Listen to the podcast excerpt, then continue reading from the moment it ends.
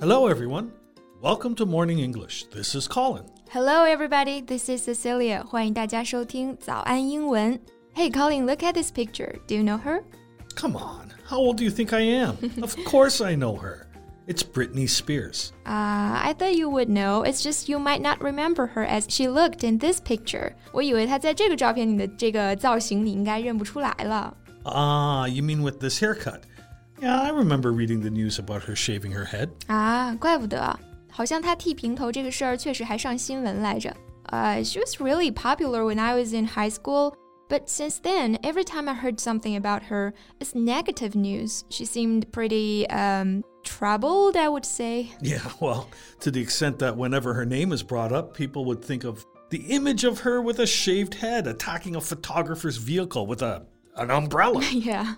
但是最近啊，布兰妮再次引起了所有媒体的注意。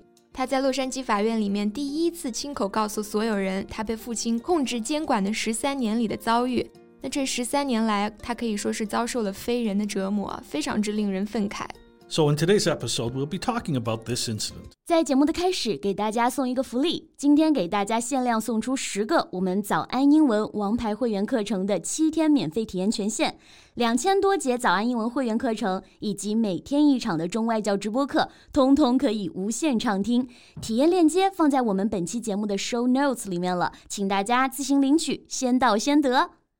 When I first heard of Britney Spears, she was uh, the girl donning a schoolgirl uniform for a, a music video for her hit. I think it was called Baby One More Time. Ah, yeah, it was a real hit. 当时这首歌可以说是火遍了大江南北啊，都火到大洋彼岸来了。那 hit 就是形容这种唱片、电影或者说戏剧的成功。Yeah, if a CD, a film, or play is very popular and successful, you can call it a hit. So after that hit came out, she was um, quickly dubbed the Princess of Pop. Hmm, the Princess of Pop. It was in 1999, right? Yeah. It was the year of uh, Backstreet Boys and Destiny's Child. Spears really brought something different with her girl next door, uh, who's unafraid to be a little wild image. Girl next door who's unafraid to be a little wild. 就是有一点点狂野的邻家女孩嘛。 那感觉这个形容确实非常之精准啊。我们常常形容这种甜美又有亲和力的女孩子叫做邻家女孩。那其实英文里面呢也有同样的说法，就叫做 girl next door，非常好记啊。Yeah, and she kept up showing up in everywhere in magazines, on the charts, and in many provocative music videos. Yeah, she was everywhere. 用我们现在的话说，就是当红炸子鸡呀、啊， 频频出现于各大杂志排行榜，还有音乐录影带之中。那我们常说的 Billboard 排行榜，还有什么呃百大 DJ 排行榜？那这种某某排行榜，我们就用 chart 这个词来表示就好了。Okay, so um, well, how do you like her music? Honestly, not my favorite. Except the one every time, which I loved in middle school. But I can totally see her status as a trailblazer. She put so much sexual energy in her songs like Oops, I Did Again, uh, Toxic, and Gimme More. And later stars like Miley Cyrus, Selena Gomez, Ariana Grande were all kind of influenced by that. Yeah, I think it's fair that you called her a trailblazer. A trailblazer is a person who is the first to do or discover something, and so makes it possible for others to follow. 嗯，也就是我们说的开拓者、创始人或者说先驱。那这个单词呢，可以和动词短语 blaze the trail 一块儿去记啊。那 trail 呢，它作为名词就可以指这种林间小道，而 blaze 做动词，它有一个其实不太常用的意思，叫做在树皮上刻路标。 所以这个 blaze a trail 其实就是指开辟道路、开拓的意思。 So, for example, do not ask whether we should backtrack. Ask how we can blaze a new trail. 嗯，翻译过来就是不要问是否走回头路，要问如何开辟新道路。嗯，很有哲理哈。So what happened then? How did she flop? Well, with that power came plenty of criticism. Yeah? Ah, of course.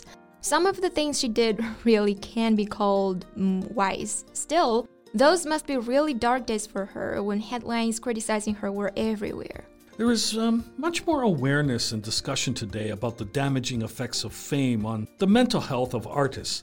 But back then, people really didn't give it much of thought. 嗯，正因为如此啊，二零零八年呢， 布兰妮的父亲就以布兰妮有精神疾病和药物滥用等问题为由，申请了对成年子女的监护权，从此掌握了他六千万美元的资产，并且对他的人身自由进行了管控。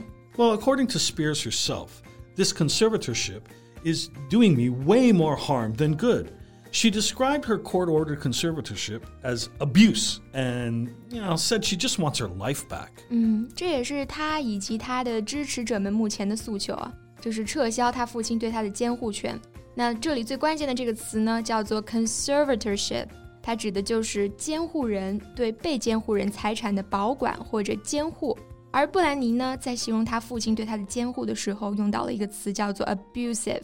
那它就是 abuse 虐待这个词的形容词形式，虐待的。Well, I think it's totally fine to call this relationship abusive. Mm-hmm. She was forced to go on tour and perform. She was also forced to take medicine against her will. Yeah, you know what's the part that sounds most unacceptable to me? Under the control of a father, she wasn't allowed to start a family with her boyfriend. She wasn't allowed to even ride in a boyfriend's car alone. Yeah, it just makes people angry to hear about things like that. Spears fans and activists gathered as part of a hashtag Free Britney rally. Multiple other similar rallies were scheduled for today across the country and internationally in hopes of bringing an end to her conservatorship case.